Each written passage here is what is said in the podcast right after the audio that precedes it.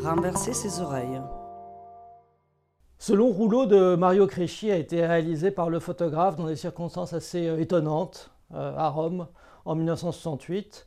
À cette période, Mario Cresci est très lié euh, aux artistes de l'arte povera, notamment à Pistoletto, à Cunellis, à Boetti, au milieu romain. Et il est comme eux intéressé à l'idée d'essayer de fusionner sa photographie avec, avec la vie et, avec la rue.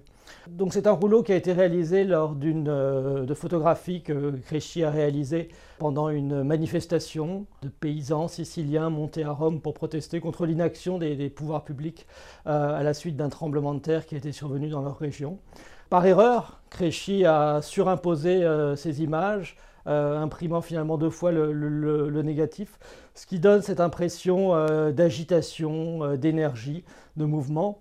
Et euh, à partir de ces photographies, il a composé ce, long ruban, euh, l'œuvre présentée n'étant pas le tirage original, qui existe toujours, mais qui est en trop mauvais état pour être présenté, mais euh, le transparent positif de l'époque à partir duquel il a réalisé l'image.